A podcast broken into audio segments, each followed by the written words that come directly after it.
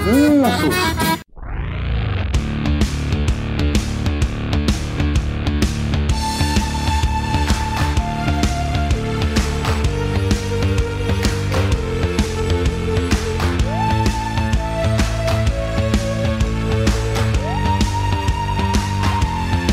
Saudações, jagunçada espacial! Está no ar mais um Sete Jagunços, mais um podcast com a qualidade do site Arte Final. Já acessou o Arte Final hoje? O endereço é www.artefinalhq.com.br. Lá você tem todos os episódios dos Sete Jagunços, do Pilha de Bis e do Omniverso, além de artigos, matérias, colunas e muito mais. Estamos também nas redes sociais arroba ArteFinalHQ no Twitter, Instagram e Facebook. Você também pode escutar nossos podcasts no Spotify, no Deezer, no iTunes, no Google Podcasts e no seu agregador de podcast favorito. Só procurar por Sete Jagunços que acha a gente. E hoje nós vamos roubar uma pauta do Omniverso e explorar as criações sci-fi de Mark Millar. Esse é o segundo podcast abordando o Mila World, no primeiro, no já distante Sete Jagunços número 24, abordamos as variações do super-homem que o Milar gosta tanto de trabalhar. Desta vez iremos mais longe e vamos explorar os mundos da ficção e releituras de temas sci-fi. Eu sou o Marcos e para discutir esse aspecto do Mila World, estão aqui comigo o Dãozinho. Eu fiquei na dúvida agora, é Mila ou Milar finalmente? Eu sempre falei Milá a vida toda. Descobri que era Mila, agora você voltou com Milá, não sei mais nada. Mas é isso aí. Como diria do Vale, questões. É, também estamos aqui com o Maurício Dantas. Pra mim é Milá e é massa veíce na veia.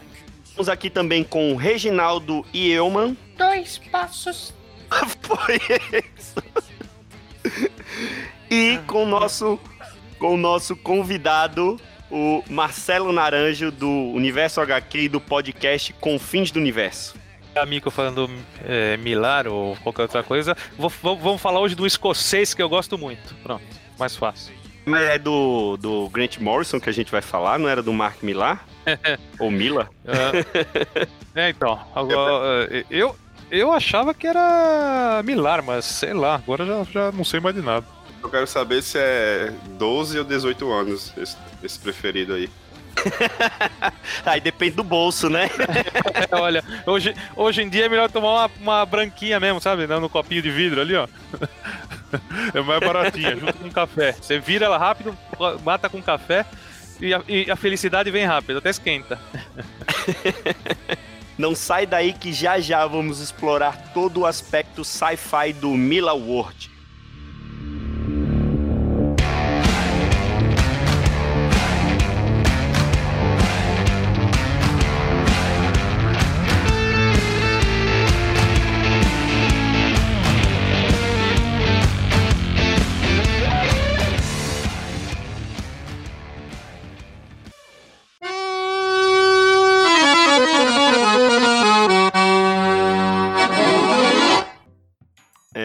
A gente falou lá no início, é, nós vamos é, abordar, já, nós já falamos do, das versões do Super-Homem do Mark Millar, e hoje nós vamos falar dessa, dessa pegada mais é, sci-fi das obras dele no Mila World.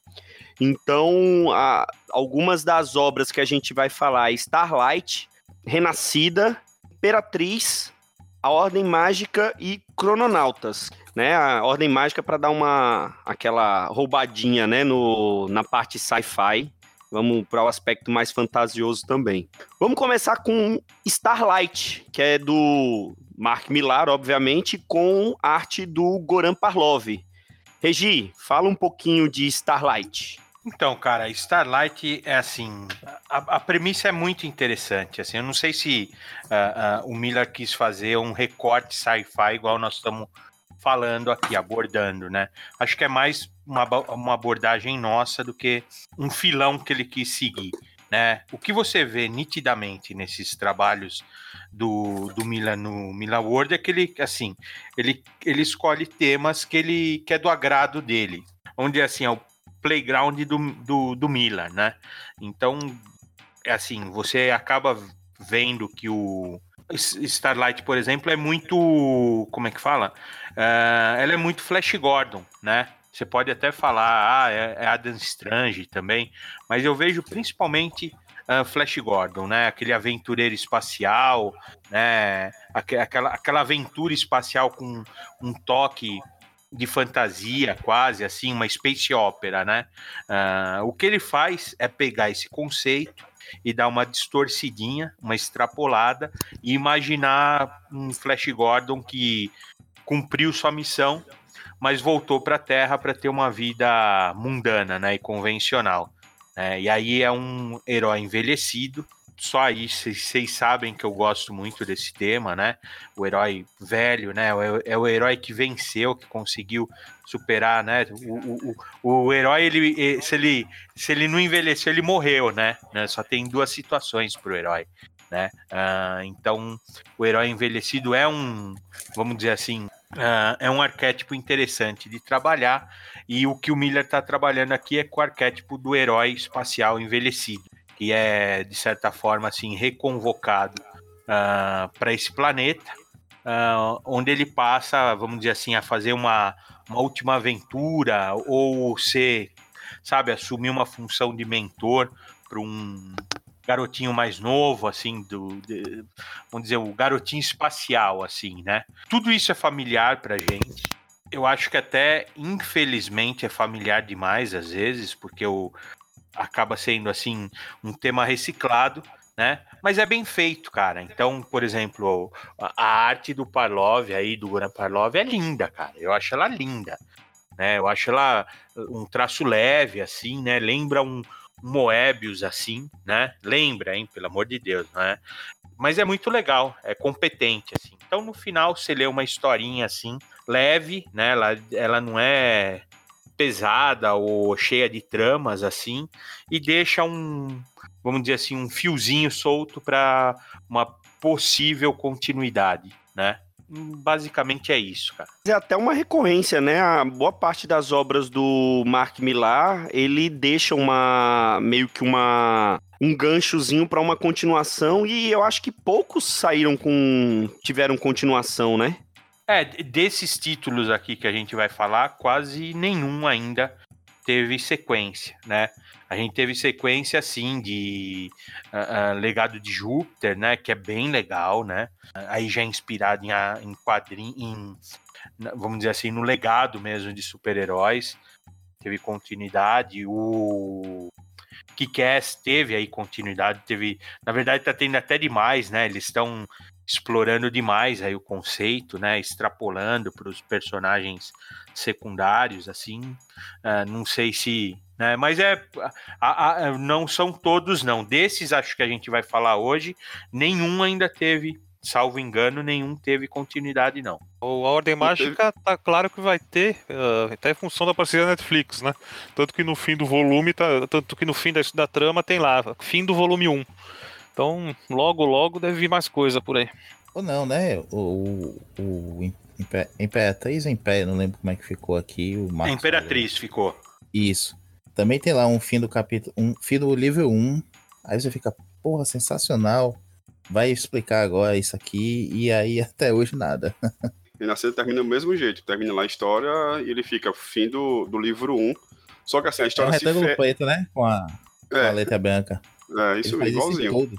É, mas é aquela coisa, né? A história de todos, né? Se fecha aquela história que ele contou, mas o mundo tem muita coisa para explorar, né? Então acho que fica nisso daí. Eu até pensei que o, que o Renascido, no caso do Renascida, né? Que já tem uns três, três anos que saiu, era mais por conta do, do desenhista, né? Que voltou para descer, tava muito ocupado, mas pelo visto é, ele esperando. Enquanto isso, né, ele vai lançando série nova por cima de série nova, por cima de série nova, e não volta para concluir. Mas de, de Starlight, eu ia dizer é que já falamos dela, né, lá, lá no começo, né, naquele, no programa 3, que a gente fez sobre os heróis geriátricos, a gente falou um bocado sobre, sobre Starlight, porque, primeiro, para mim, dessas cinco aqui, e talvez de, aí, de quase tudo que o, que o Milar já fez fora da, da Marvel e da DC, já nesse.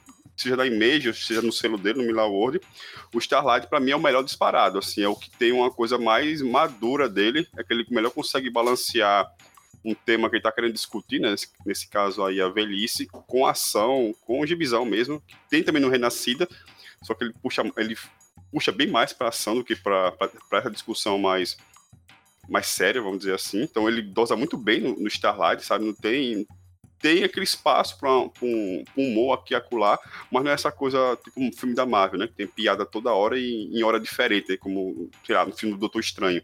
Tem umas piadas fora de tempo, assim.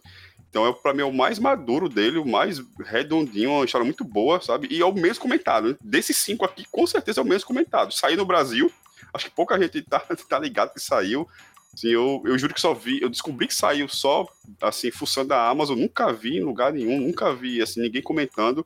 Como algum esses outros, o Imperatriz mesmo, sequer sabia que tinha saído. Eu, só, eu descobri que o Imperatriz saiu hoje. Fui tá, fui tava pesquisando na pauta e vi que foi publicado aqui, né? Porque essas coisas dele, fora o que tá em filme, né? Como o Kick-Ass ou e Kingsman, fora esses dois, sabe? Pouca coisa de, dessas coisas dele autoral tem muita tem muita divulgação, pelo menos aqui, né? Talvez com a Netflix, como nenhum saiu ainda, né? Ele vendeu a, o Mila World para Netflix já tem um tempinho, foi tem dois anos, né? Que ele vendeu, foi em 2017 e até agora saiu nada, né? Nem assim, um, nem Netflix, você abrir Netflix agora, não tem nada lá, menção do que é Mark Miller, de qualquer coisa, nem os filmes baseados nas coisas dele estão lá, né? Então, até então só foi vendido, ponto. Ele continua lançando gibi atrás de gibi, né? Tem dois agora acontecendo um, tá, começou agora, na segunda edição, e um tá terminando. Já terminou um mais recentemente, ou seja, só esse ano já teve três gibis dele autorais, todo esse mesmo esquema, seis partes tal. Mas o, o Starlight, para mim, ainda é o melhor de todos e é o que tá mais perdido, assim. Cara, tá bem, bem jogado, tá pela temática, né? Essa temática de, de um cara mais velho, toda essa coisa assim. Não ser tão heróico, ainda que seja muito bom. É muito esperto, né? Ele, ele nesses trabalhos autorais, eh, ele, ele escolhe, ele deve, eu acredito que ele escolhe a dedo os, os artistas, porque sempre casa muito bem com a proposta da, da trama dele. E o Parlov não precisa nem falar, né? O Mágico Vento era uma série que eu adoro, os quadrinhos que eu mais gostava, normalmente combinavam com, coincidia de ter, coincidiam de ter a arte do, do Parlov ou do, o, do Ortiz, mas o, o Parlov mandava tão bem que a gente também conhece ele da Marvel, né? Trabalhos ótimos. O cara é, o cara é fera do traço. Muito, muito bom. É, na Marvel ele faz bastante o, o Justiceiro, Cero. né, Naranja? Ah, isso. Só Teve que, uma... assim, ele tá mais, vamos, vamos dizer, tá mais serião no, no Justiceiro, né? Aqui ele tá bem, um traço bem soltinho, assim, bem, né? Até, até as cores ajudam, assim, né? Starlight, ela tem uns tons pastéis, assim, nada carregado. É bem... É, é, é, é uma space opera mesmo, assim, né? Ela não é um, um hard sci-fi, assim, é uma, é, é uma coisa levezinha, assim mesmo, Flash Gordon, assim. É, e tem uma pegada também de não sei, aí volta um pouquinho mesmo essa coisa Opera, é uma coisa mais europeia também, de quadrinho europeu, os quadros são mais limpos, o teatro dele tá mais menos pesado que, por exemplo, ele também fez um Marvel Zombies, ou foi um spin-off, não lembro, que o Justiceiro mata todo mundo, mas ele tem um teatro mais pesado nessa outra obra, e aqui ele tá mais limpo, a colorização de fato ajuda bastante nessa sensação. Tem os quadros mais vazios em alguns momentos, assim, ele usa o espaço em, em branco do, do quadro ali para dar uma europeizada na, no clima da história que fica muito bacana. Eu, eu, ia perguntar pro Regi, mas ele até já respondeu, né? Se ele tinha, se o Milar tinha mirado no Flash Gordon ou no Adam Strange, né? Mas aí você já falou que o clima é bem Flash Gordon, né, Regi? É, eu acho, eu acho o Adam Strange assim mais também é fantasioso, mas tinha uma pegada é, realmente assim, era de prata, assim, com um pouquinho mais uh, científico, assim, né? E Starlight não, ele é, ele é fantasioso, assim, ele é, ele é, ele é suave, assim, né? Uh, então eu acho que ele se inspira mais uh, em Flash, Flash Gordon, sim. Parece um pouco também com a de Strange, mas eu acho que o, o, o, a mira foi no Flash Gordon, sim. Idão, quem que você acha que interpretaria um bom Duke McQueen, né? Porque é, já tem rumores que ela, é, essa obra ela já está sendo, tá lá em pré-produção ou já está sendo produzida lá para o Netflix, né? Já está sendo adaptado. O Mel Gibson. Qualquer dessas cinco gibis aí, o Mel Gibson se encaixa. Tem personagem para ele. Qualquer um, disparado. Não tem erro. Viu? É o Mel Gibson, que ele tá encarnado. É só botar ele, deixar ele com barba, quando ele já tá um tempo desse, e pronto, é ele. Não tem erro. Costner ia bem. Olha, seria uma boa também. O Kevin Costner eu acho que é um pouco mais velho, né? Inclusive, do que o Mel Gibson. É, eu também pensei naquele. Me fugiu o nome. Que é aquele que fez o Homem de Preto lá no. Da, da HBO. Qual que é o nome dele mesmo? Ele também parece um pouco. É um cara que sempre faz o, o cara que fica controlando, sabe a missão uh, do foguete espacial, é, é, ele é o cara que fica na Terra controlando a missão, assim, meu. É, não lembro o nome do ator, meu. E o, e o Miller já, sim, ele vive fazendo aí um, uh, um lobby, né, meu? Ele já citou várias vezes o Stallone, você vê até algumas fotos. Ed é o Ed Harris, cara. De isso, Westworld, esse, né? mesmo, esse mesmo, esse cara mesmo. O Ed Harris seria sensacional também. Botar um cara mais feio, né, do que os outros dois aí, do que o meu, Kevin Gibson Costner. Fica, fica bom em qualquer, qualquer papel, né, meu? Assim, é, é uma judiação o Mel Gibson não ter feito o Fury Road, né, o, o último Mad Max. Seria, seria perfeito o filme se ele tivesse feito, né? Uh, ou então o Cable, né, meu? Infelizmente ele não foi assim uma pena, cara. Mas se ele for, se ele for aí o Starlight, né? Esse Duke, Duke McQueen, que é nome, é nome de personagem de sessão da tarde mesmo. Tá valendo também. Vai ser ótimo, cara. Acho difícil, né, meu? Que é, é, um, é um Duke McQueen preconceituoso, né, meu? Um cara um velho. Duke McQueen antissemita. Isso, não vai dar certo. Não vai, não vai.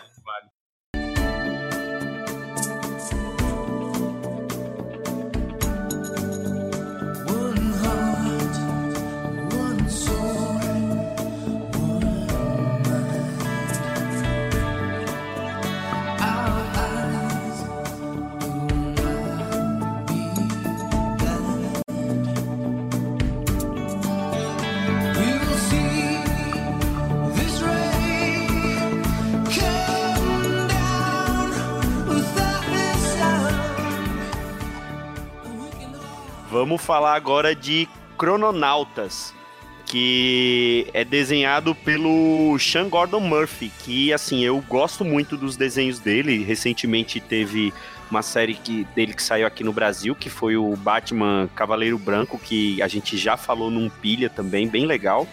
E nessa, nessa série o Mark Millar explora é viagem no tempo, né? Mas assim, daquele jeito bem massa velho que só o, o Millar sabe fazer. E ele conta a história do Dr. Corbin Quinn, que descobre uma forma de viajar no tempo, mas ele ainda não é compacta o suficiente, ainda não é prática. E aí ele conta com a ajuda do Danny Rayleigh, e ele consegue colocar o mecanismo do, do, da viagem no tempo num traje, num macacão, uma espécie de cronotraje. E esse dispositivo ainda permite que ele consiga é, carregar objetos com ele, né? E aí, na primeira viagem tripulada, é, o Queen acaba se perdendo no fluxo temporal e o Rayleigh é enviado para resgatá-lo. Só que o Queen percebe que ele não tem nada esperando por ele, né? No período temporal correto. Ele não tem nada. Ele é, só trabalhou, perdeu a esposa, o pai é alcoólatra. E aí, já que ele se perdeu no fluxo temporal, ele decide aproveitar a máquina do tempo que ele tem e se divertir, né? Então, assim, é, é sei lá, uma mistura de de Volta para o Futuro com Bill e Ted, altas confusões. Eu acho que esse daqui seria talvez o mais sessão da tarde da, da, desses filmes aqui ou dessas séries que o Mark Millar escreveu, que a gente é, vai falar agora. E talvez a mais cara de se produzir, né? Porque o cara viaja por todos os períodos temporais, e aí como que ele vai se divertir com isso? Ele acaba indo lá, sei lá, Idade Média, só que aí ele se torna um, um grande conquistador porque ele consegue surrupiar ali uns equipamentos militares da Guerra do Vietnã. Ele se torna, sei lá, um, um faraó no Egito. Ele vai lá na, na idade da, da idade da pedra, enfim, o Mark Millar acaba se divertindo e, e, e, colocando assim, deixando a, a, imaginação dele pirar, né, nessa, nessa série. Esse eu li, acho que logo quando saiu, apanhei. Cheguei a reler também depois, quando vi que saiu aqui também, peguei para ler e não, não lembrava tanto assim. Uma, uma coisa recorrente nas obras do Millar é que você consegue ler rápido, né? Tem algumas como a recente Peld, que eu li por causa do Dão, a gente falou isso num dos pilhas recentes. E tem umas que você, como o Dan falou, né? Você tá vendo o ônibus virando a esquina, enquanto o ônibus chega no seu ponto, você lê a edição toda de Peld. E outras que podem não ser tão rápidas assim, mas sempre uma leitura bacana, leve. Você tem. Ah, tem meia hora, eu vou pegar uma coisa aqui do Milá pra ler que é massa velhice e descomplicação. Apesar de que o Leonautas tem uns, uns paradoxos temporais legais, eu adoro se tiver é, Dia da Marmota, qualquer coisa assim de paradoxo temporal. Eu tô dentro pra, pra ver o que é que tá acontecendo ali. E gosto muito do Sean também, acho essa uma, é uma série bacana. Acho que de finais assim, só não é, acho tão legal quanto o, o MPH, mas é divertidíssima, cara. Divertidíssima e linda. A arte do cara é muito bacana. E lembrando, né, o Sean Gordon Murphy recentemente esteve nas bancas brasileiras com o Batman Cavaleiro Branco. Pra quem não ligou nome da pessoa, a gente também chamou aqui no, no pilha de Batman Hot Wheels, porque ele adora os Batmóveis e é uma diversão você ver aquelas cenas de ação lá com milhões de Batmóveis. Cara, eu li também, viu? Uh, só que eu não tenho. Aí de todos que a gente vai falar, é o que eu menos gostei. Porque uh, eu achei assim bobo o conceito, sem, sem explorar muito, sem, sem, sem se aprofundar, né? Viagem no tempo você poderia fazer tanta coisa, ser tão legal, e ele deixa não é nem um superficial para ser leve, é um superficial por ser superficial, assim. Então não gostei muito dele, não, mesmo que a arte, a arte do Sam Murphy realmente tá fantástica, mas uh, não segura sozinho, não, né? Eu, de todos os roteiros aí, eu acho esse o mais fraco, cara. Ó, tem algumas cenas assim sensacionais, né? Porque aquela cena que é, na história eles vão até a época do Cristóvão Colombo, né? Quando o Colombo tá ali descobrindo, entre aspas, a América. Então eles vão documentar isso e voltar. Esse é o objetivo da missão. Só que aí, quando eles começam a despirocar e, e passear pelo tempo, eles vão lá a não sei quantos milhões de anos atrás e ver o primeiro é, invertebrados saindo da, da, do mar e, e vindo para a terra, né? E, e, filmando aquilo. E logo em seguida eles vão ali para o nascimento de Cristo. e eles estão ali filmando o nascimento de Cristo. E o, e, e, aí um dos três reis magos falam lá, ó, é costume trazer um presente, né? O que, que vocês trouxeram para o rei dos reis? Aí ele vai falando, não, eu trouxe aqui ouro e entrega um crucifixo de ouro pro para o Jesus. Cara, isso é coisa que só a cabeça do, do Milá pode conceber. Milá tá mais preocupado em, em fazer alguns momentos bacanas e a história rodar em cima disso aí do que exaurir mesmo o conteúdo. Eu concordo com o Reginaldo na questão de não ter sido tão aprofundado. Assim, concordo, não precisava também ser um, o predestinado da vida. Mas o Milar teria como fazer uma coisa muito mais elaborada. Mas não acho que prejudica, não. Eu acho que a história é divertida, tem uns momentos bacanas. Tem uma coisa que é nem sempre você vê no, nos personagens dele, que é motivação, né? Até o cara dizer lá, não, não tem nada para mim no, no nosso presente vou ficar aqui, vou tocar o terror, vou alopear, você pica aqui da, dos tempos. Por mais que você consiga é, simpatizar, assim, né? Mas não faria isso, o também está nada, tudo mais, sei lá. E aí, de repente, ele tem essa liberdade, ninguém para ir atrás dele, ou ele conseguir tempo suficiente para se preparar, né? O tempo para ele é tão relativo agora. E ele toca o terror, vai-se embora e faz lá aquele império, aqueles impérios malucos dele, né? Quando ele tá ruim, ele cansou e vai embora. Ô, Regi, você acha que foi mais para o lado Bill e Ted ou Marty McFly? Não, não, a dinâmica é bem Bill e Ted, assim, né? Bem humorada. A duplinha, eu acho, eu acho por aí que é isso. Nem se compara com De Volta pro Futuro é sagrado perto de Crononautas, assim, cara. O, o, Mark Millar, ele, ele já falou que ele gostaria de uma dupla de Chris que encarnassem lá os protagonistas, né? O Chris Hemsworth, o Chris Pine, Chris Pratt, Chris Evans. Quem que você acha que seriam, que poderiam interpretar esses protagonistas, o Maurício? Ah, rapaz, eu acho que até por essa puxada mesmo, assim, de humor, meio escachado aqui. Acho que o, o Chris Pratt com o Hemsworth seria um bacana. A gente já viu, né, o, o Pratt e o Hemsworth trocando aí algumas piadinhas como o Thor Senhor das Estrelas. tem uma química bacana, assim. Acho que seria divertido a gente ver um filme só desses dois aí fazendo merda ao longo do, da história da humanidade.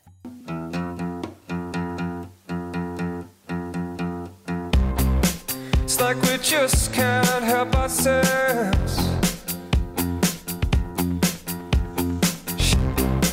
Cause we don't know how to e o próximo que a gente vai falar é Imperatriz, que tem os desenhos do Stuart Immonen. Fala um pouquinho dele, ô Maurício. É, pois é. Vamos é, deixar claro aqui, né? É, é, Empress no original, Imperatriz aqui no Brasil. Não confundam com Império, que é do, do Mark Wade com o Barry Kitson, que saiu aqui também no volume há algum tempo atrás. Esse é o Star Wars do Millar, né? É a brincadeira dele com, com o sci-fi espacial. E apesar de não ter aquele tom de space opera, Star Wars e outras séries assim, ele vai, ele puxa mais pro lado do drama familiar, né?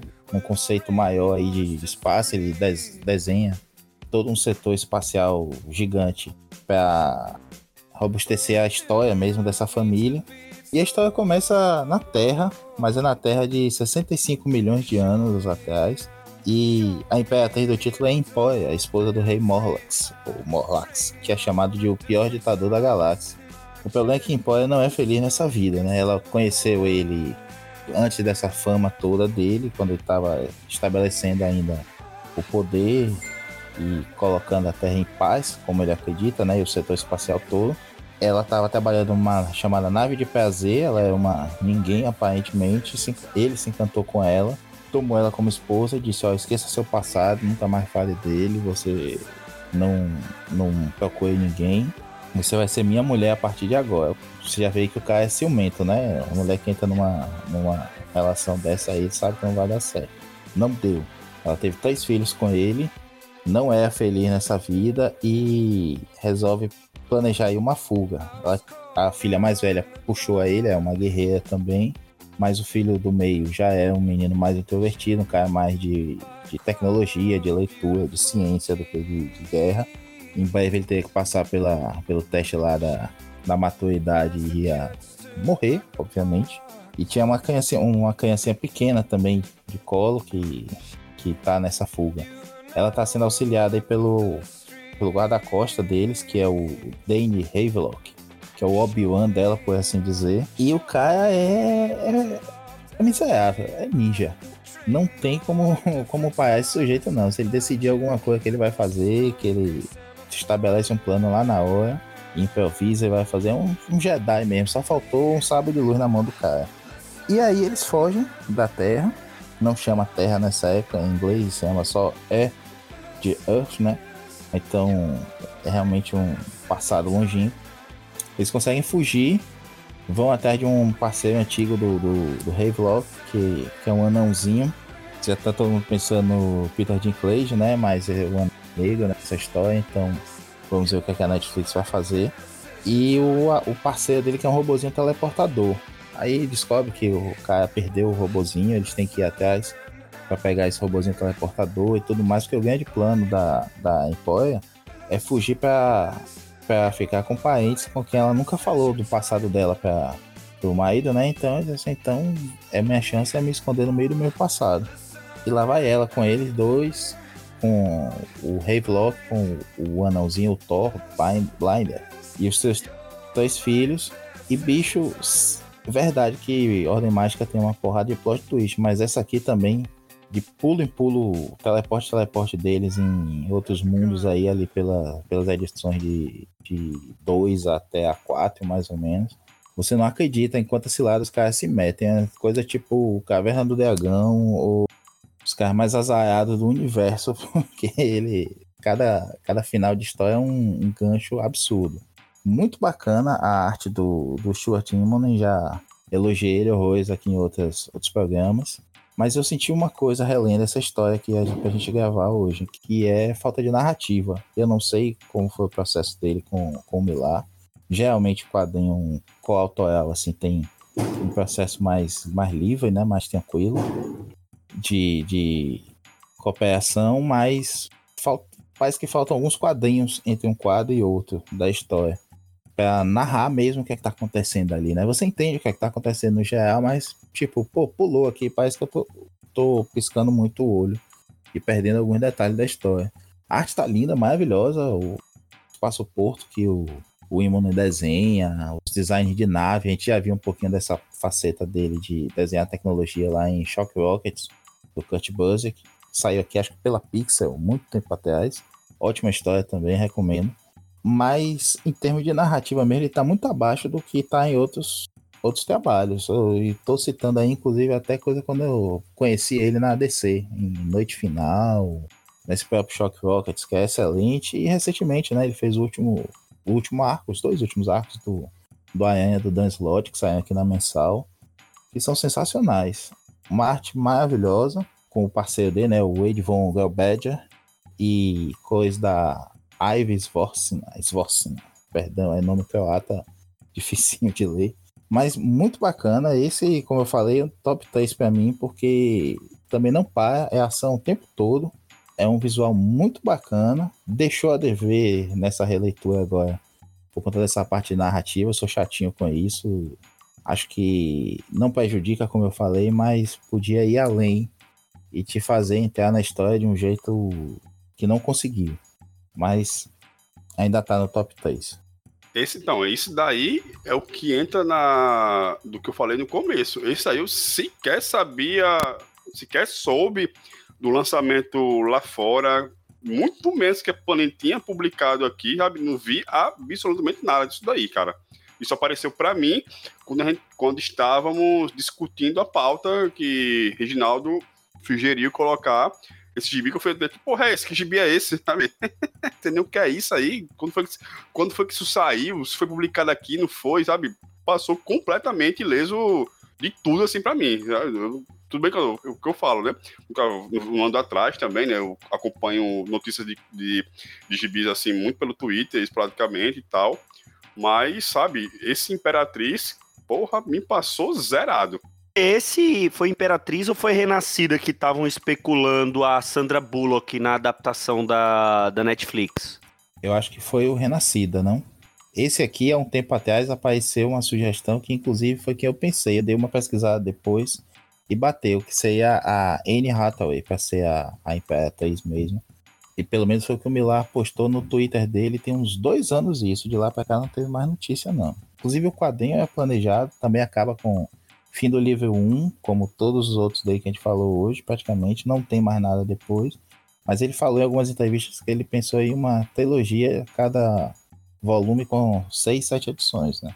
Olha, eu acho que de todos que a gente falou hoje, talvez o único que não tenha isso de continua ou de livro, fim do livro 1, dando a entender que teria uma continuação, é o Crononautas. Ele meio que fecha ali e não não não, apa, não aparenta ter uma continuação daquele, daquela história, né? É, tá aí, acho que puxando de cabeça assim, só Canonautas mesmo, e acho que o MPH, que também tem uma história fechadinha, não tem muito para onde construir ali uma continuação, não. Cara, é assim, uh, mais uma vez, né, a arte é maravilhosa, cara. Assim, muito legal, né? Uh, e o conceito também é bom, se você parar pra pensar, né? É, é, tipo, sei lá, a esposa do Darth Vader, vai. É assim, mais ou menos. É, então seria legal explorar isso daí, né? É só que eu acho que fica raso, né? Sempre, sempre acaba ficando raso, assim, né? Sempre ac acaba ficando sem, sabe? Uh, uh, uh, ou fazer um world building com mais substância, assim, né? Com uma estrutura melhor, fazer uma construção de mundo, esse império galáctico, explicar ele, definir, né, colocar castas, colocar planetas, colocar facções, né? E não tem nada disso assim, né? É familiar para você, mas é familiar assim, uh, uh, não é profundo, né? Então isso daí assim me desanima um pouco, né? Mesmo eu achando o conceito legal, eu não acho, eu acho que falta desenvolvimento. Aí realmente me desanima, cara, porque tem assim, né? Uh, você tem uma arte bonita, você tem uma premissa que até pode ser interessante, e aí na hora do desenvolvimento da construção eu acho que falta um pouquinho, né? Construção de mundo aí seria bem legal, né? É, não tem, é uma pena, cara. Eu acho que esse é um daqueles títulos que o Millar vai no, no padrão dele de narrativa, né? Ele constrói bem, ele cresce a história bem, ele vai levando bacana, se não deixa a bola cair em momento nenhum, não tem um momento chato, não tem uma coisa. Você vai dizer, pô, essa parte é chata, não vai desanimar você se você estiver lendo a volume, é, edição para edição separada, por exemplo, você quer voltar para a próxima, você não desiste ali no meio. Mas aí ele vai e joga um plot twist que você fica, puta merda, como é que eu não vi isso? Eu tava na minha cara o tempo todo, nunca podia imaginar um negócio desse. E aí renova a sua expectativa pro final e o final é satisfatório porque ele amarra aquelas pontas ali e deixa alguma coisa mais pro novo. Esse mesmo acaba, o último quadro é um gancho absurdo. Daqueles que é um personagem que ele constrói bem na história e que se ele não voltar para essa história aí no futuro, meu amigo, vai ser muita sacanagem. Tô com o Reginaldo nessa em partes, assim. Tem gibis dele que não tem o que fazer, sabe? Aquele rasteirão mesmo, não tem pra onde ir. Como, de novo, o Prodigy, né? O Prodigy é aquele ali, sabe? Não tem mal o que fazer, não. Tem. Você não, ele não cria uma expectativa em você que, porra, se ele fizesse isso ou fizesse aquilo, ficaria muito mais massa, sabe? Desenvolver melhor isso aquilo, sabe? Não fica nisso. O Renascida, por exemplo, você fica mais em dúvida sobre alguns outros mistérios para acrescentar, como por exemplo que eu falei aqui, a mãe, né? Onde é que tá a mãe dela tal. Mas assim, se não aparecer também, sabe? Beleza, vamos embora. Agora, realmente tem outros gibis, isso eu não li, né? Mas tem outros gibis, é uma que você fica, porra, faltou isso, dava pra fazer mais aqui e tal. Só que ele tá nessa, né? acho, sei lá, de cabeça aqui, qual foi o último gibi que ele lançou assim, que ele deu aquela desenvolvida, bem desenvolvida mesmo, sabe? Aquele gibi com o potencial dele. Porque, é, assim, você pode ter todas as críticas do mundo ao, ao Milagre, que ele, sabe, fala muito, aquelas propagandas dele sem vergonha, que ele faz do próprio gibi, o hype que ele cria e tal. Mas um cara é um escritor filha da mãe, sabe? O cara escreve muito, ele é muito bom. Então, quando ele quer, ele vai lá e faz. Então, para mim, o último que me vem à cabeça é justamente lá o, o, o Ciclo de Júpiter, né? Que foi o último que ele tá, me entregou uma história muito boa, gibizão, divertida, com todos aqueles elementos de gibi que a gente gosta, mas que tem aquele algo a mais, sabe? Tem aquela, aquele negócio de grande que você fala, porra, é isso aqui que eu quero de você. Só que, sei lá, cada ciclo de Júpiter que ele lança, ele lança 50 Prodigy, né? Porque, porra, ganha muito dinheiro em cima disso, tá sempre aí sendo comentado, pô, o cara lança, já lançou, isso que eu falei, estamos em agosto, né? Sei lá, oito meses do, do ano, o cara já lançou três gibis. Né? Então o cara tá sempre aí, tá sempre, o cara é uma fábrica de, de história, de rec... como o Naranjo falou, né? De ficar reciclando ideias e tal, mas não sei qual é a dele, sabe? Se você tem preguiça, é muito mais fácil ele meter esse monte de roteiro assim mais rápido e tá na mídia, tá vendendo, tá faturando muito, né? Eu, isso eu acho dele sensacional. Ele, eu acho, para mim, ele é o único hoje autor que gerencia sua carreira de forma espetacular para ganhar rios de dinheiro em cima dela, né? Não vale contar o New Gaiman, porque o New Gaiman também lança muito livro, tá em outra vibe, né? Mas vivendo somente de gibis, não tem outro, cara, minha cabeça como ele, para ganhar dinheiro em cima das suas próprias criações, assim, de forma espetacular. Então não sei qual é a dele, se é muito mais fácil lançar esse monte de roteiro, aquele, sei lá, escreve no avião, num voo ali de, da Escócia para Inglaterra, rapidinho, tá pronto, a história manda pro desenhista, e lá na frente ele tá mais afim, ah, vou fazer aqui um negócio mais elaborado, sabe? Um negócio mais bem feitinho. Não por menos, né? Talvez o, o do Júpiter seja o único que, desses que a gente comentou aqui, que já saiu continuação, né? Saiu, inclusive, mais rápido do que alguns que nós comentamos aqui. Então, não sei qual é a dele, no final das contas. Outra coisa que ele podia fazer é assim, é isso que eu falo, que eu falo falta, sei lá, ah, como tá saindo que nem pão quente, talvez não tenha tempo de dar uma lapidada melhor, né? Porque ele podia, por exemplo, pegar o, o Starlight colocar dentro desse universo de Imperatriz, né? Uh, vamos dizer assim, o primeiro guarda-costa da Imperatriz poderia ter sido, né? O Duke McQueen, alguma ideia assim, cara. Né? Que não tem isso, né? Eles não têm nem aparentemente, às vezes não tem a, a menor uh, relação né? Então isso assim empobrece realmente um pouco, assim, né? É, é, parece que ele está fazendo uma fórmula, né? Fica assim, a princípio fica raso. Talvez ele espere um desenvolvimento em outra mídia, não sei, né?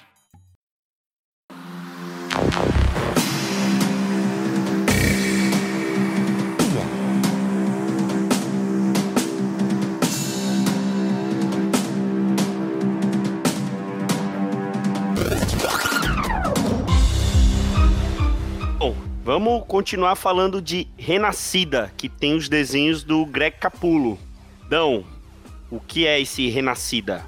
Bom, esse gibi aí começou a sair lá fora em outubro de 2016, né? E foi aí, numa boa nas quatro primeiras edições. Aí a quinta pulou fevereiro, saiu em março, e o encerramento se deu apenas em junho. Mas pelo menos de bônus, né? Essa sexta edição veio com 15 páginas a mais, então tá valendo, né? E aí o TP já sai em agosto daquele ano, e por aqui a Panini publicou em capa dura, são 170 páginas mais ou menos, em dezembro de 2018. Mas você ainda acha muito fácil por aí para vender num preço razoável. Bom, então você falou, né? Renascida tem roteiro do Mark Millar, é claro, com desenho do Greg Capullo. E o Capullo é co-criador da história, né? Que é uma coisa que o Mark Millar faz muito, né? É por isso que eu acho que, como o Naranjo falou, ele escolhe a dedo os autores e os caras devem ficar se estapeando para ser convocado, né? Porque entra como co-criador, ganha uma grana, né? Vai ser tudo agora licenciado e por aí vai, né? Então é muito vantajoso pro desenho também, né? Ele tem essa, essa coisa boa que ele sempre fez, né? Ele sempre fez esse, esse esquema nos trabalhos autorais dele, né? O, o quase sempre, pelo menos em todos que eu vi, ele é co-criador. E aí tem a arte final do Jonathan Glapion e umas cores assim lindas do, do Francisco Placense, né? Que é o UFCO Placense. É, a história começa com um atirador em 2002, seja, um ano depois do, do 11 de setembro, matando pessoas aleatoriamente em Minneapolis, né, nos Estados Unidos. Aí depois disso, somos transportados para um, um campo bucólico, no qual está prestes a começar assim, uma batalha campal, uma luta assim feroz, assim, nesse estilo medieval, os seres humanos contra criaturas aladas e um exército assim bem demoníaco. Aí nesse meio é que conhecemos a Bonnie Black, né, que é a protagonista, uma senhora já no seu fim de vida e que está com medo de, de morrer.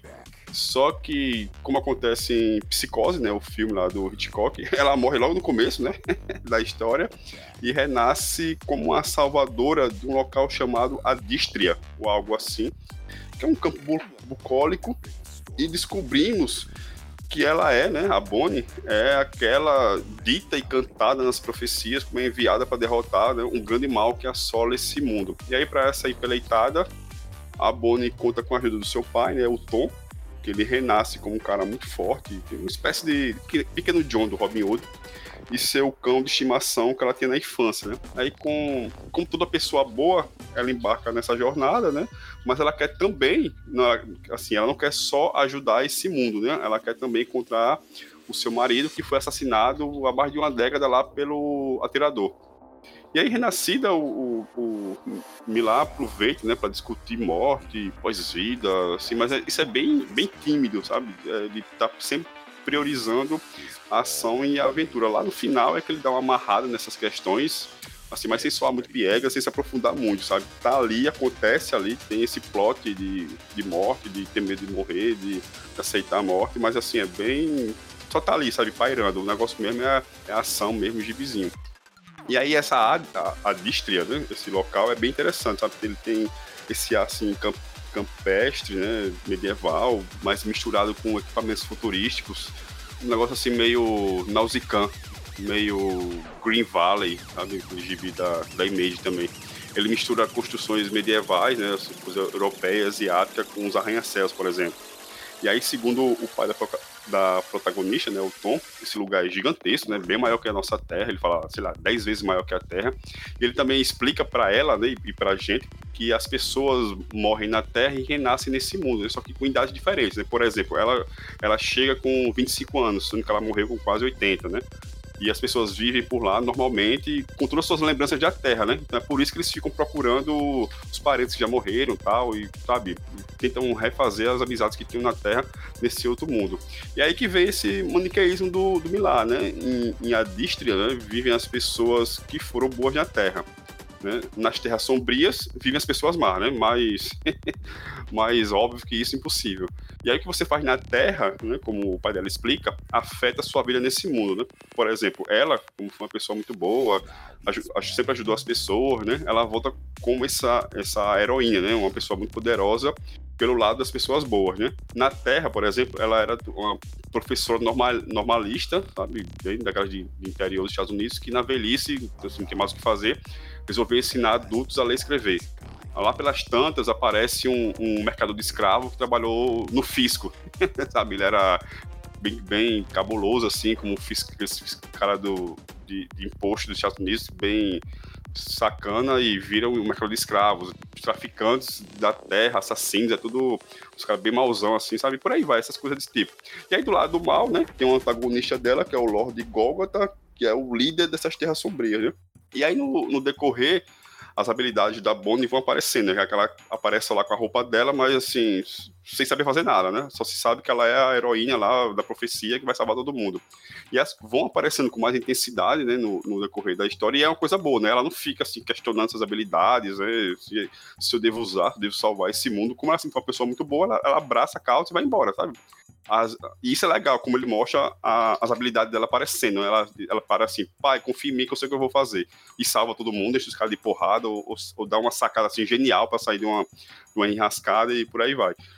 E aí, assim, tem uma, uma, algumas edições, né, a 3, a 4 e a 5, principalmente, né, já no caminho pro final, é, assim, ação pura, tem umas 5, 6 páginas de cada uma, que é aquela ação que só o Milá sabe fazer, e ele explora muito bem essa, essa arte plástica do, do Capulo, né? Que, assim, numa, televisão ficaria coisa linda, sabe? Claro que os efeitos especiais, né? Tem um monstro lá horrível, um, uns cenários, assim, grotescos, mas, o, assim, o Capulo se esmerou muito, sabe? Compensa o, o atraso lá da, da sexta edição, porque o negócio ficou muito bem feito, sabe? E essa cena de ação são aquela coisa que o Milá sabe fazer bem, né? Cena de ação, ele, isso aí não tem que reclamar do cara, não. Né?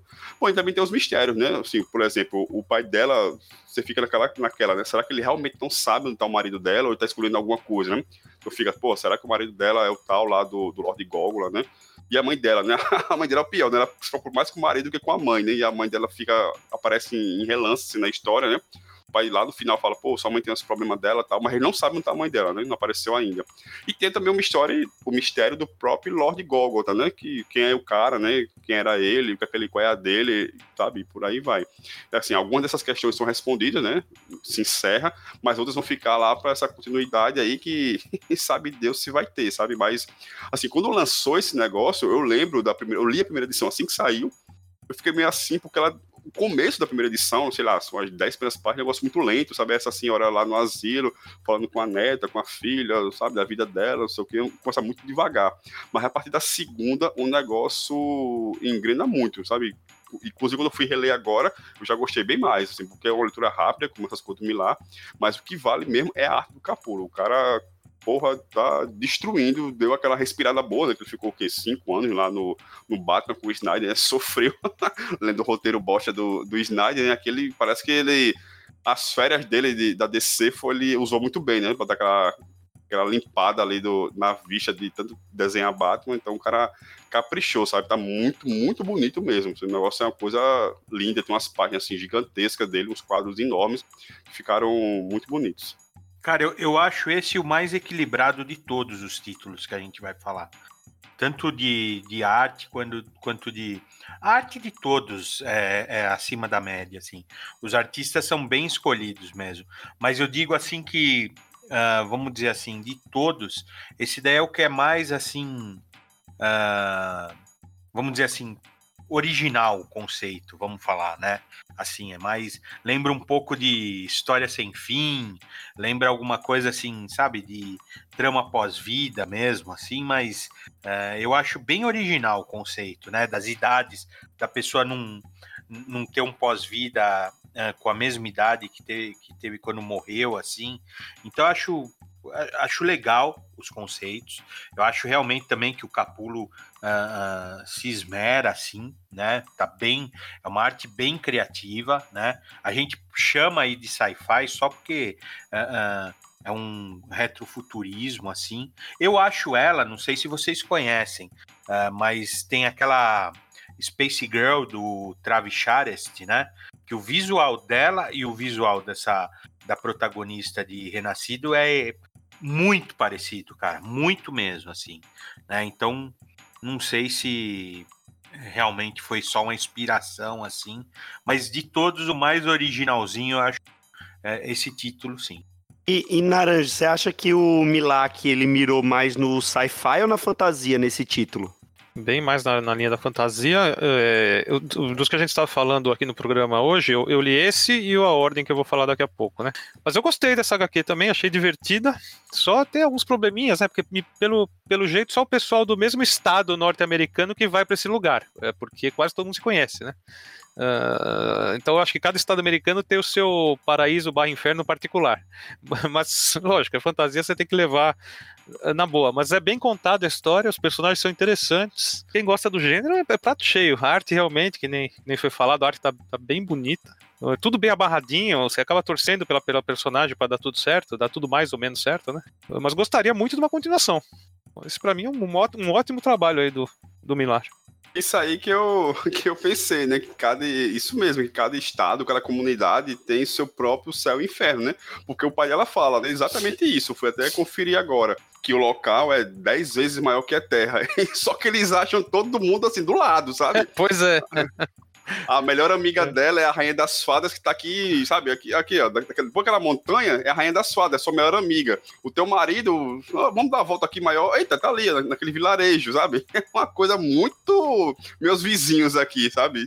E, ele, ele, ele joga muito bem com esse lance de crença, né? Do que as pessoas esperam do pós-vida e do que, o que elas encontram nessa realidade que ele criou. E que isso pode causar um choque. Tem, tem uns diálogos bem, bem interessantes durante a história. E vocês acham que, que esses títulos assim do, do Mila World, até o Dão falou, não, vocês não acham que eles são muito maniqueístas mesmo ou é só porque são meio simplórios demais? Pra mim, o, o que o Millar faz é assim, eu acho ele um gênio, cara. O que, que ele pega? Ele pega um clichêzão e ele faz ele te engana, ele faz parecer que não é um clichê. É, ele dá uma renovada naquilo, ele dá um ar novo para algo que já foi feito. Até porque, como a gente sabe, todas as histórias já foram contadas, né? Uh, mas eu, eu lembrei, eu, quando eu penso no Milagre, eu lembro um negócio, vou falar de futebol agora, que o, o Logano falou sobre o Tite, né? Que todo mundo elogia o Tite, que seria o encantador de serpentes. Eu acho que o, o Milagre é o encantador de serpentes dos quadrinhos, cara. É, você cai na dele independente de ser, ser fã, não gostar ou não gostar, em algum álbum ele vai te pegar, você vai gostar do que ele fez. Ele renova clichês de uma maneira muito inteligente. Eu gosto do, do trabalho autoral dele, gosto. Eu acho que vale a pena ser lido, sim. E vai fazer sucesso na, na, na, na adaptação para Netflix. É, concordo. E principalmente com essa embalagem que ele dá para os produtos, né? Que é uma puta equipe criativa, né? Não é só desenhista e finalista, mas os coloristas também. Ele não, não costuma repetir tanto. Mas ele só ele pega gente muito boa, muito boa mesmo. E isso, bicho, quando casa muito bem com a história, assim, não, não tem pra onde correr. É, é, bonito de se ver, pelo menos. E como a leitura é rápida, como eu tinha falado, né? Então você não tem assim, ah, que saco, vou, ter, vou ler isso aqui, vou largar de mão, não. Você topa e quando você vê, já, já tá no meio da história. E uma coisa muito legal, eu, vi, eu li Renascida há um tempinho, mas eu lembro bem que eu, eu ri muito. Eu sou criador de gatos, né? Desde pequeno tenho. E aquele gato que quer se vingar dela porque ela casteou ele, cortou as bolas dele fora, bicho. Eu ri alto aqui quando eu li isso. É, é, um, bom, é, um, é um bom motivo pra se vingar. É, até, inclusive, depois disso, eu até adotei duas gatas, mas fêmea, né? Porque pelo menos o risco vai ser menor de, de raiva no pós-vida.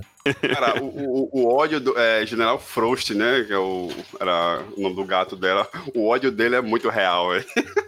Ele fica muito indignado porque ficou encapado, velho. Lembra o episódio de Rick e Morty que o cachorro aprende a falar lá e pergunta pra, pra dona, o Snowball. Cadê, snowball. cadê minhas bolas, fulano? Tem, tem outra coisa aí que eu queria seguir do que o Naranjo falou, que é essa coisa do clichê, né? Eu lembro que uma, eu falando sobre um dos o último trabalho dele concluído, que é o do Prodigy, que é esse, esse é sacana até dizer chega. É um, um cara, né, assim, de seus 20 e poucos anos, que ele é ultra, mega, super absurdamente inteligente, que Utri, obviamente, ficou muito rico por ser muito inteligente, né? E então ele domina todas as línguas, aprende arte marcial, assiste filme do Bruce Lee, por aí vai, né? Assim, é um gibi de ação pura, sabe? Você, você lê suado de tanta correria que tem. E aí eu falando sobre ele, que eu tenho me divertido muito, né?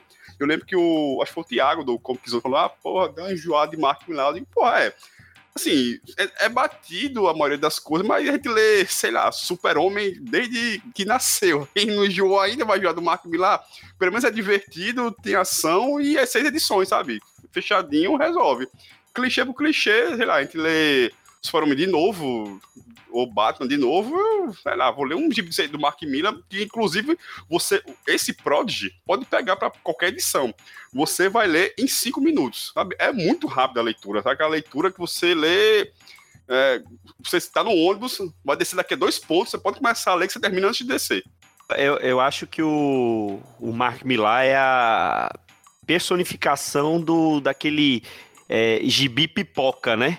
Que é aquela coisa que você vai ver, você vai ler ali, você vai se divertir, mas às vezes cinco minutos depois que você termina de ler, você já esqueceu a história, mas isso não, não é um demérito, né? É a proposta dele. Ele faz isso muito bem. É, é igual o Naranjo falou, ele, ele é um gênio nisso, né? Ele, ele consegue fazer de, um, de uma maneira sensacional essa, o que ele se propõe, né? E tanto é que ele tá fazendo muito dinheiro com com tudo que ele tá fazendo aí, né? Com tudo que ele tá criando, né? É, o gibi dele é o gibi sem contraindicação, né? Não tem texto demais para você achar cansativo. Não tem desenho estar ruim para você dizer, pô, quer ver uma coisa bonita agora e não escolher ele. Não tem, como é que diz? Não é longo também para você dizer, pô, mas se eu pegar aqui eu vou precisar ler 20 edições para ler, então não tem contraindicação. Pega ali o primeiro, até o do meio mesmo, pode até o, se você pegar só a sexta edição, você vai se divertir porque é tanta mentira, o cara é tão, tão foda que você. Se eu pudesse sugerir ao Netflix os atores, pelo menos para fazer a, a Bonnie e o pai, eu indicaria a Paola Oliveira e o Tarcísio Filho. Seria perfeito. Tarcísio Filho foi boa. Olha aí, Netflix. Contrata nós como recrutador de elenco que é sucesso.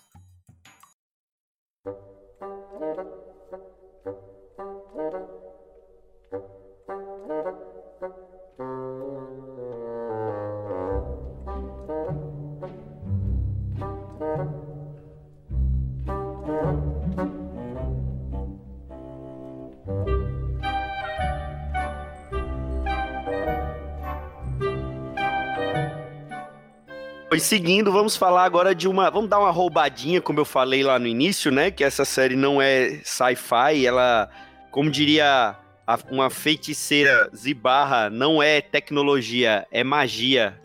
Vamos falar de A Ordem Mágica, que tem desenhos do Oliver Coipel e é o, o mais recente dos trabalhos do Mark Millar que a Panini lançou, né?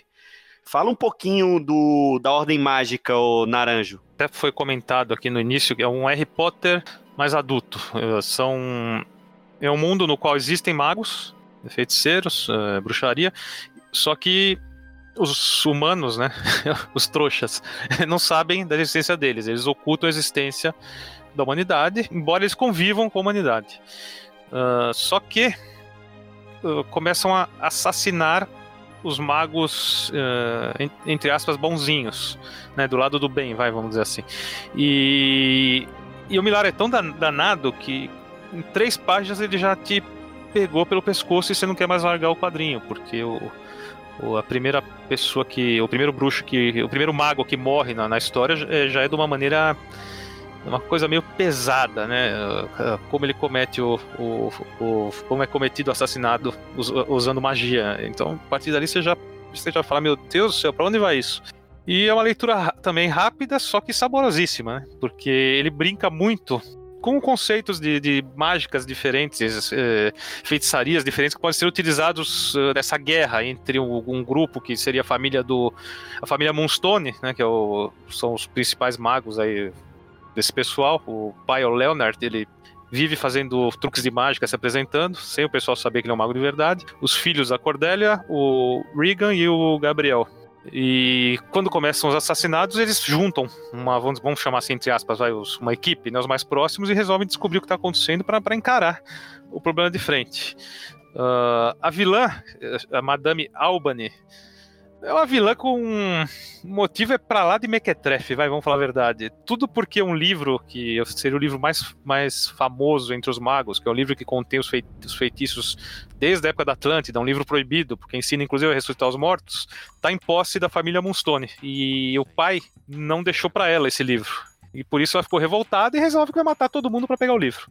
então nessa guerra você vai, você vai acompanhando, eles vão descobrindo o que está acontecendo e todo mundo vai morrendo. Não posso contar mais porque tudo é spoiler. Mas enfim, tem alguns feitiços que inclusive me lembraram aquele a série O Inescrito, que eu achei sensacional. Como você pode utilizar literatura para dar uma, dar uma, entre aspas, uma surra em alguém. eu acho que tem que ser lido, é muito gostoso.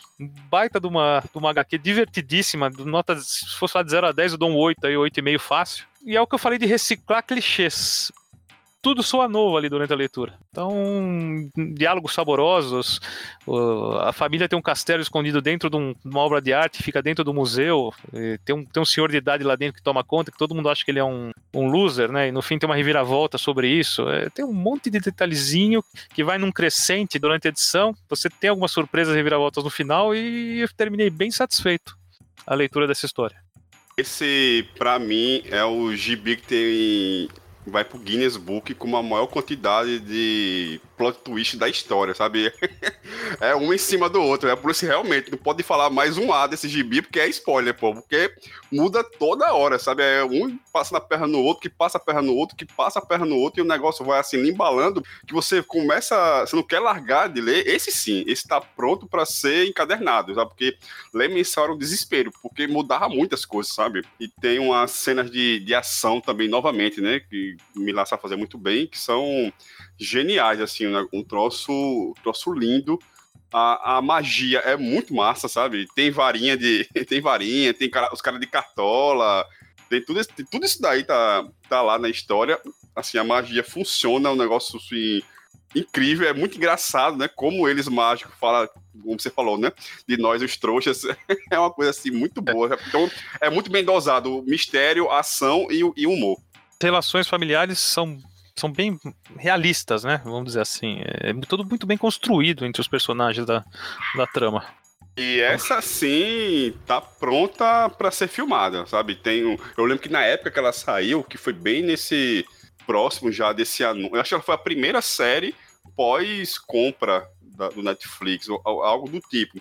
Eu lembro que saiu no, no Twitter, pelo menos foi onde eu vi, uma espécie de teaser que tinha assim umas imagens meio animadas e tem uma imagem assim do, de uma batida de carro que ficou sensacional, cara. Sabe, uma coisa é muito televisiva, sabe? Muito a ação é muito viva no gibi. Isso na televisão ia ficar lindo, sabe? Então, esse sim vale a pena, sabe? É um gibizaço. Você já foi algum dia na vida hater do Milá, joou do cara, nunca mais leu gibi, vai na ordem do. É a ordem mágica, né? Que ficou aqui. Não tem erro, não, cara. É muito, muito bom, velho.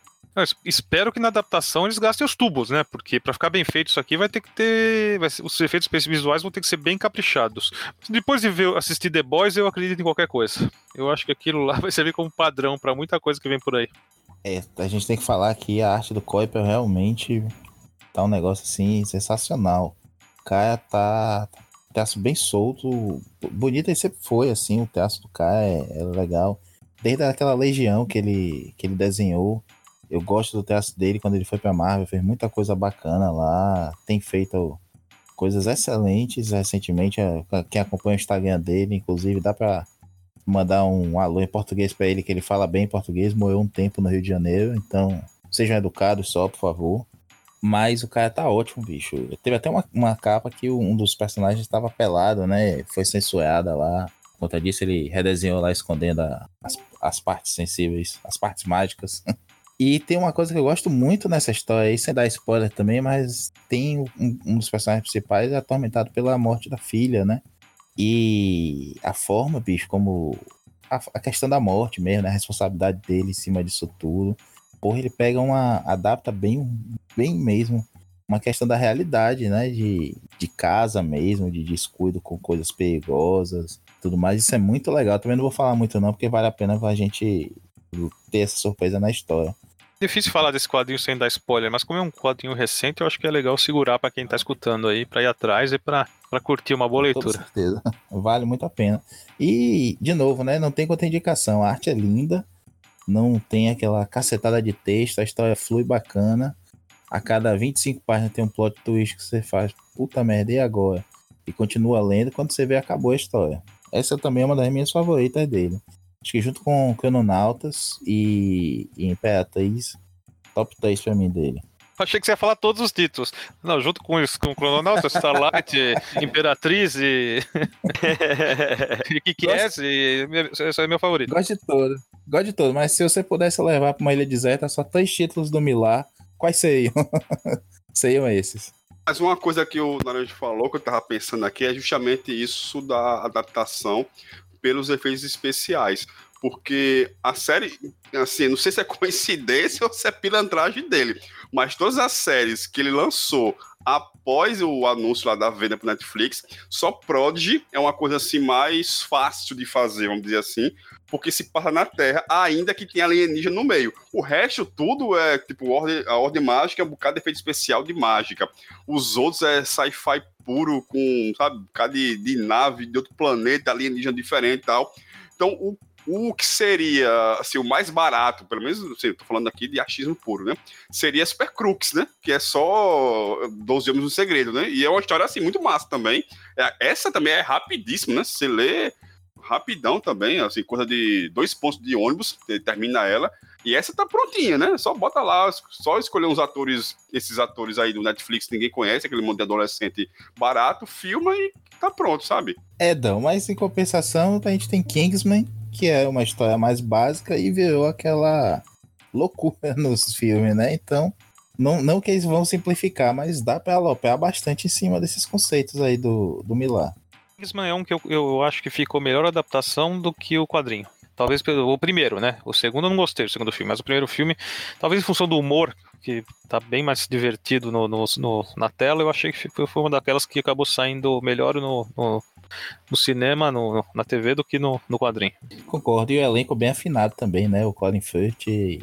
É, mas a continuação. É, é, ficou over, né? Não, não teve o mesmo impacto. E eles puxaram todos os botões pro máximo para ver se ficava legal e ficou meh, chato. Eu acho que a arte de todos aí que nós falamos é a arte mais maravilhosa, embora eu adore, né, o Goran Parlov, a, a arte do Ordem Mágica, para mim, é impressionante. Assim. Impressionante. Você pega, é, é, uma, é um artista que tá na, no seu auge, então o que ele botar a mão vai ficar maravilhoso e o tema ajuda. Porém, cara, minha impressão uh, que mesmo que tenha um desenvolvimento aí de ordem mágica, ela me lembra muito o conceito de legado de Júpiter com uma skin nova, assim. Então parece um template, né? ele tirou o componente superpoder e colocou o componente magia, né? Então, isso também me incomoda um pouco, cara. Assim, eu fico. Eu falo assim, pô, mas é tão legal, é tão legal e morre, morre na praia. Pelo menos para mim, claro. Morre na praia, né? Mesmo eu achando maravilhoso.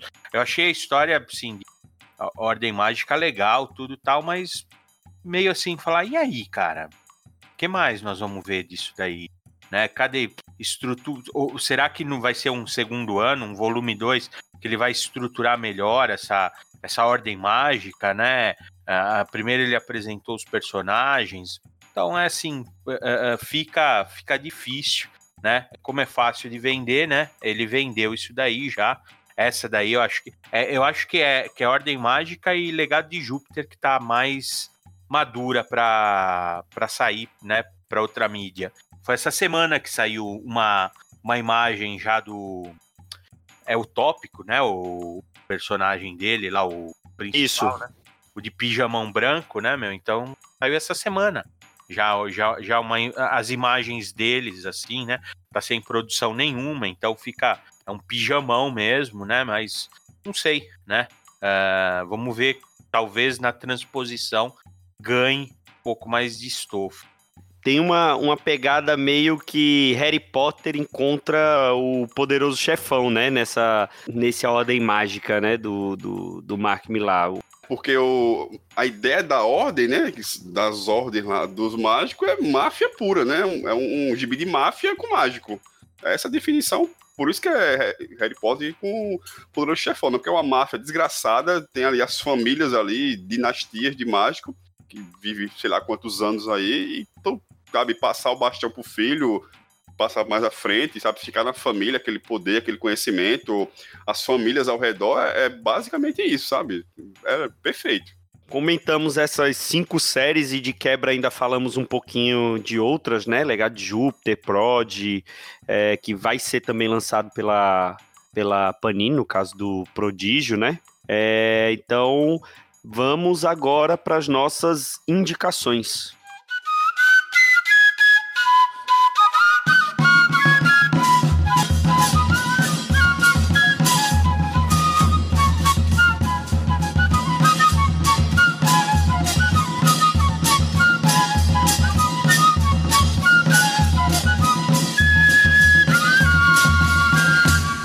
Vamos começar nossas indicações com, já que o Mark Miller é, gosta tanto de.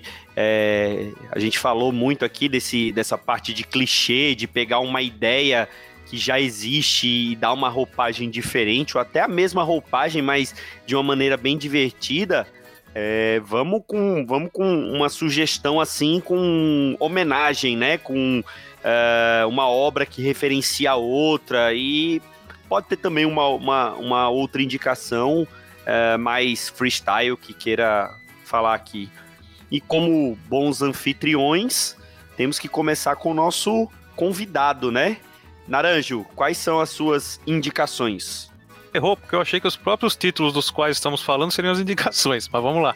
Uh, necessariamente seria do próprio Milar, né? Não, não, tá fácil. O Legado de Júpiter. Os dois volumes são muito bem escritos. A arte tá linda, né? É o Quietly, né? Não tem muito o que falar desse animal do traço. Uh, leitura gostosa também, diálogos bons, cheia de momentos, aquela coisa que, que ele tem, né? De, ele, do nada ele pega pesado, né? No, no que tá acontecendo, né? Que te dá um susto, né? Até usa, ele usa às vezes de violência extrema tal, mas sempre de uma maneira inteligente que cabe dentro da trama. Então são dois volumes que eu devorei, gosto muito, tá entre os bons quadrinhos que eu, que eu li esse ano. Tá aí, tá recomendado. Quem não tem, corre para trás antes que esgota. Das tuas indicações, Maurício.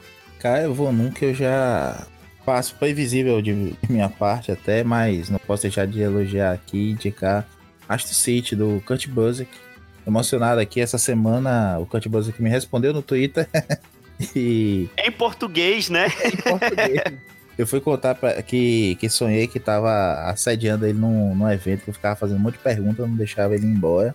E aí ele me respondeu assim, mas eu preciso ir no banheiro. que, como, que, que, legal, cara. Como eu, não, como eu não quis ser bloqueado por ele, né? Eu disse que eu esperava do lado de fora do banheiro, mas. e, inclusive, também essa semana foi anunciado mais um volume de Associate pela Panini, né? Que já é dessa reta final aí, acho que faltam uns 4 ou 5 encadernado só. Uma série que eu gosto muito, comecei, começou a sair aqui pela Pixel Media e já teve algumas casas até chegar na Panini que vem conseguindo manter aí, apesar do espaçamento entre os volumes, manter essa continuidade. E é uma, é uma referência a tudo quanto é personagem. Você vai ter lá uma versão do Buzz aqui para o Superman, pro Capitão América, pro Batman, para tudo. E de uma forma que ele consegue resgatar um pouco da, daquela atmosfera da Era de Prata, por assim dizer, e além de fazer algum retrospecto ali da Era de Ouro, dos quadrinhos. E ao mesmo tempo ele consegue contar histórias muito boas. Eu destaco aqui a, o arco todo do Agente de Prata, que vai aparecendo aos poucos, até ter o seu próprio volume e amarrar todas as aparições dele de novo. Vai envolver viagem no tempo, vai envolver futuros e outros personagens todos. Que, coisa que eu adoro, né? Como falei aqui, que é viagem no tempo. E amarrar com toda a história do, desse universo que ele criou, né? A, a própria criação de universo também, e aí o Reginaldo poder reclamar, porque ele explora muito bem isso. Não, não exala e não fica chato, mas ele consegue te dar muita coisa para pensar ali. O pessoal gosta de jogar RPG, deve ter aí vários universos de Astro City para jogar. E uma segunda indicação também, que é também covardia, é Prometeia do, do Alan Moore. Dois volumes aqui, dois volumes saem pela Panini aqui. Outro título que começou a sair pela, pela Pixel Media foi descontinuado e agora tá integral. Acho que tá integral, né? Esses dois volumes pegam tudo da, da ABC do, do Moore. Que é uma. Vai ter uma referência aí à, à Mulher Maravilha em alguns aspectos, a, a personagem feminino forte, é uma coisa de magia. E também do. Pode puxar para um lado do, do Shazam, aquela personagem feminina, acho que é a, a Isis, né? Que aparecia na, na Era de Prata e até na fase do Order mesmo, do Capitão Marvel Shazam. E como diz o próprio lema dela, né? Capa lá do, do da primeira edição, né? Se ela não existisse, ela precisaria ser inventada. E, putz, a metalinguagem que o, que o Moore faz, as brincadeiras todas com, com a própria arte do, do J.H. Williams, muito bonito. Vai ser chato às vezes, vai ter porém sim de ter muito texto, de ter, ser muito viajado, mas vale a pena. Invistam nesse que é diversão certa. Eu, deixa eu fazer minha indicação, também vou numa obra do Milar, é Super Crux, que é basicamente 11 Homens e o Segredo com superpoderes. E assim, eu adoro 11 Homens e o Segredo, é, adoro as, a, o 12 Homens menos, o 13 Homens é mais, a, o mais galhofa, mas também é muito divertido. E assim, é, também já foi lançado aqui pela Panini e é uma dessas leituras que você lê rapidinho também. E divertidíssimo é, é, é, tudo isso que a gente falou do, do Milar também está concentrado ali, né? todas essas qualidades e defeitos que a gente exalta no, no texto do Milar tá ali e vale muito a pena também essa essa sériezinha lançada no encadernado aqui pela Panini. Regi, manda a tua indicação. Então, cara, vamos lá, né? Uh, a minha indicação é uma esperança aí do que é, pode vir aí dessas histórias na quando, quando adaptarem para TV aí para para série, né? Eu realmente assim não gostei, aliás, assim, detesto The Boys do do Ennis, né, do Gartienne nos quadrinhos, não gostei, achei apelativo, achei é, é, bobo assim, escatológico, né, chocar por chocar, né? Não gostei. É, eu gosto de alguns trabalhos do Ennis ele não é um autor assim que, que me pega. Reconheço a qualidade dele e às vezes não pega realmente comigo e eu, eu deixo para lá, né? Não, não, não, eu não milito contra, mas também não, não encho a bola do cara. Né? E The Boys é um exemplo desse, que assim, não, eu experimentei, né? dei uma chance, não me agradou, deixei passar e fica por isso mesmo. E aí, quando eu fui ver a série, uh, eu não, dava, não tava dando. Assim, tava dando nada. Achei que ia ser uh, também jovial, bobinha, né? Tipo um detic mais uh, com a pegada escatológica, assim, né? E o que eu vi me surpreendeu, cara. Foi muito acima da média. Muito. Tem todos os elementos que o, do, do, do título do Ennis, todos, todos né? Uh, mas assim, com uma maturidade, com, com um enredo bom, com um desenvolvimento legal, né? Ela não se estende demais, ela não sofre do mal da, da, das séries da, da Marvel da Netflix, né? Uh, eu acho que alguns pontos ela melhore muito, né? Os sets, né? O grupo, a Liga da Justiça do Ennis aí, uh, eu acho que tá excelente, excelente, né? O Patriota lá, eu não sei com que nome ele ficou aqui no Brasil, não lembro. Uh, ele é vilãozão, assim, dos grandes vilões do ano, né? Uh, embora meu personagem favorito lá é o Aquaman deles, que é, é um desastre, assim, é um loser. Você, chega a pensar. É, ele é um canalha no primeiro momento, mas depois você fica até com uma nota de piedade do cara, assim, né? Que ele sequestra um golfinho e depois o o, o golfinho voa do, do furgão dele pro meio de uma pista é atropelado, né? Ele vai. ele conversa com a lagosta, a lagosta morre. É um, sabe, meu, assim, se o Aquaman já é digno de pena, imagina uma paródia do Aquaman, assim.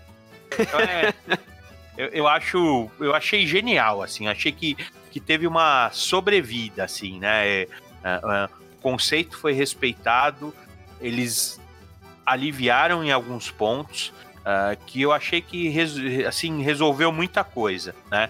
E eu acho isso muito legal, né? Muito legal mesmo, cara. Assim, né?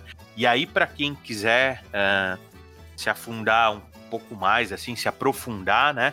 Uh, com um tema muito parecido, muito parecido, mas assim sem escatologia, sem humor, mas com muita assim, mitologia de super-herói, né? De fantasia de poder.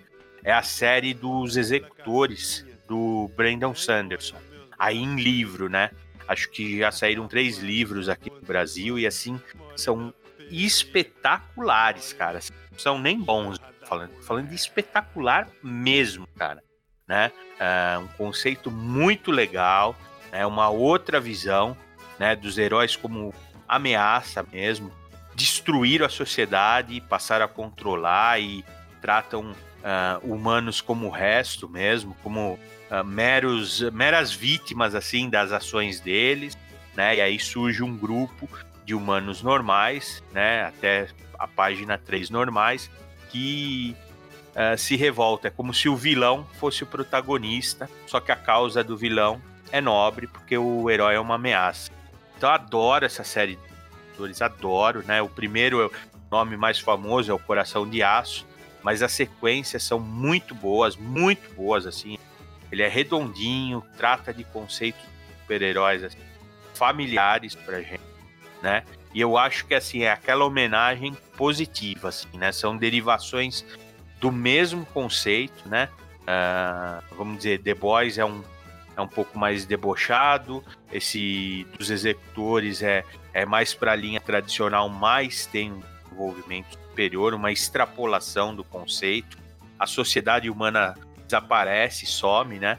Então, é, é, é, eu acho legal demais. Para quem gostou, é, minha dica é assim: para quem gostou de The Boys na TV, passa a ler os livros aí do Brandon Sanderson, porque vai ter uma experiência excelente.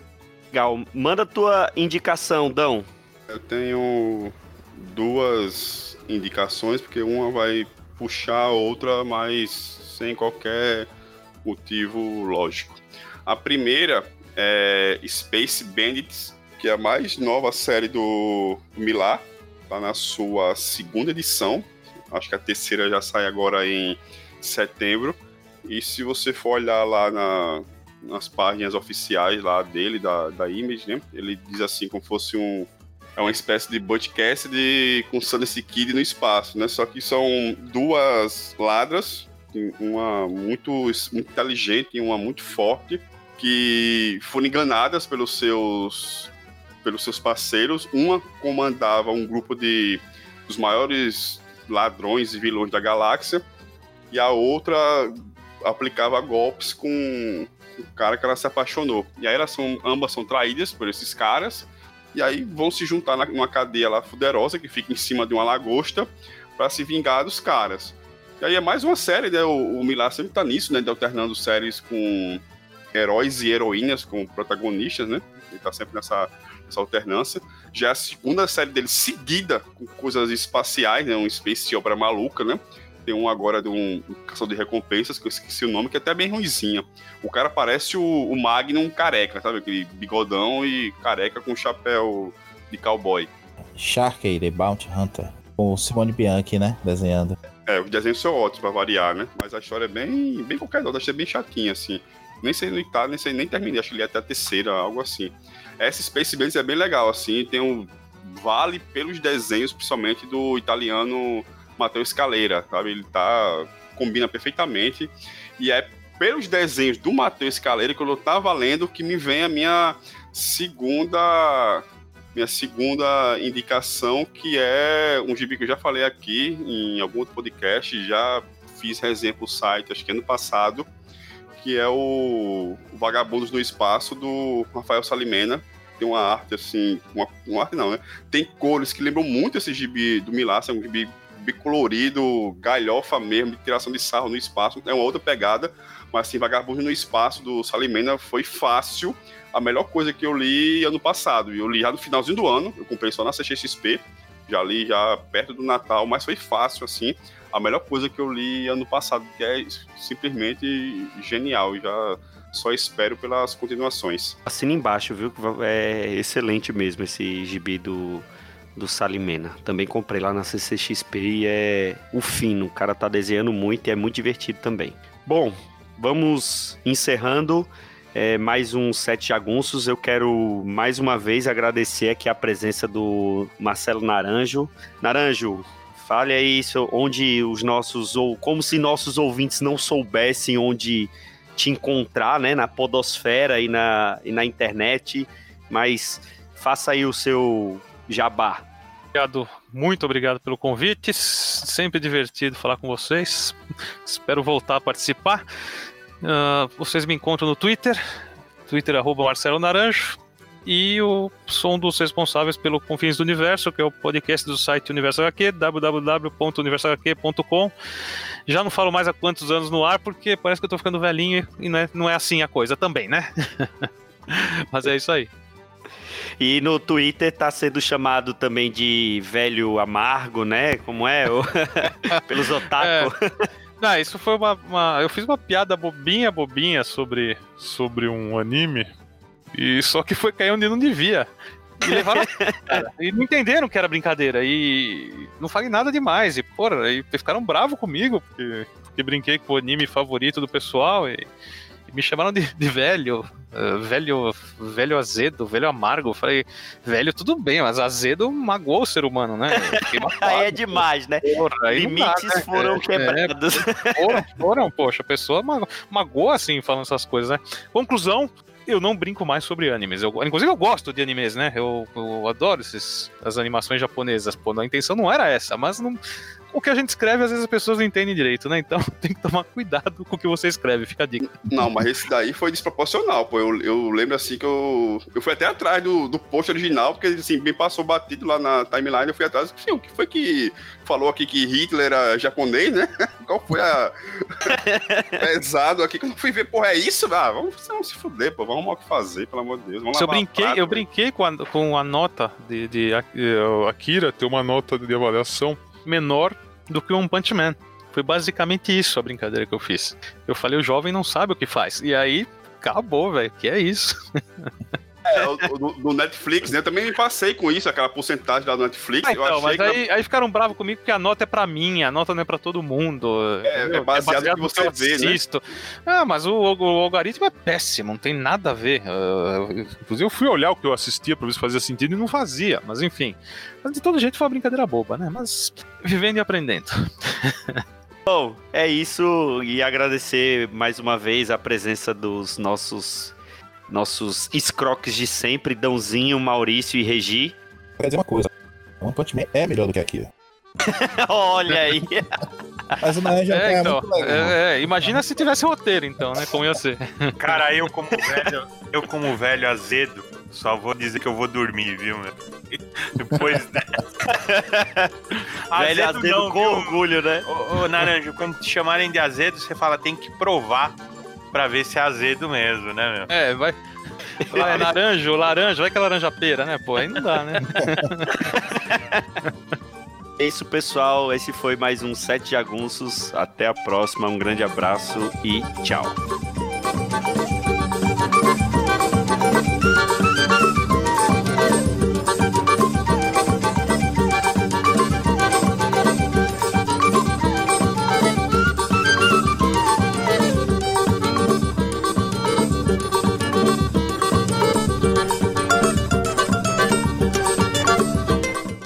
Esse foi o Sete Jagunços, mais um podcast com o selo de qualidade do site Arte Final.